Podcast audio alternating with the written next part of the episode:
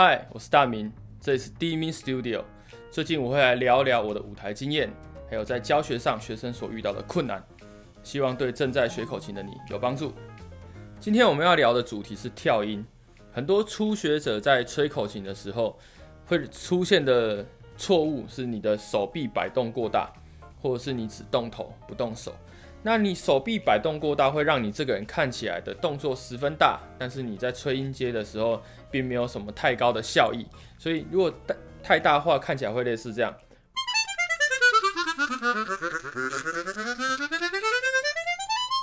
会让你整个人看起来很像机器人。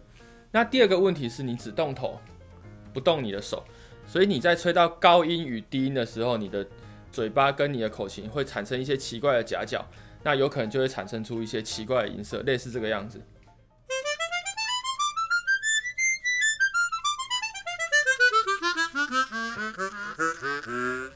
就会有一些奇怪的、比较扁的声音出现。然后你在吹奏的时候，也会因为你动头，然后这个速度太慢，会造成你在后期吹一些快速音阶的时候，会没有办法负荷。比较好的做法，我推荐给各位是，可以用你的左手的手腕为中心点去做旋转。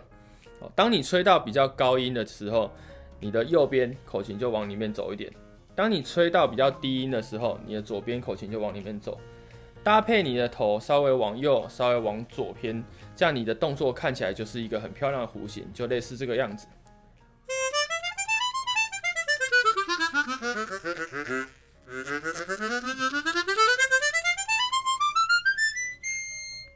你就可以利用这个动作来吹出一些很顺畅的音阶。接下来，我们就把这个转动手腕的动作搭配在一些简单的小曲子片段里面，让你感受一下这个动作吹在音符里面会有什么感觉。好，第一个片段是初学者很常练到的定位跳音。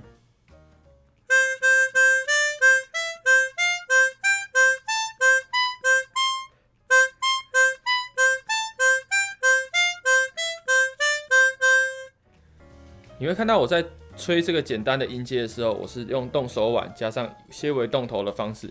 这个动作会让你在跑音阶的时候看起来的动作非常的小。第二首曲子是比翼鸟，那这首曲子含有大量的音符，那它的音符集主要集中在中音与低音的位置。在早期台湾的音口琴发展里面，有非常非常多人练习过。那你可以感受一下。利用手腕这个动作，把它带入到音群里面，会有什么样的效果？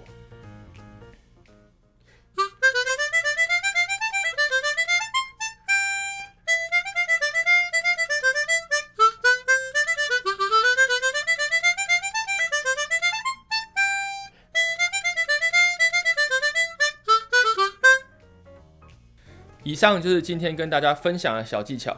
如果你有任何想要知道的，欢迎在底下留言给我。或是联系我，这里是 Dimi Studio，我们下次见，拜拜。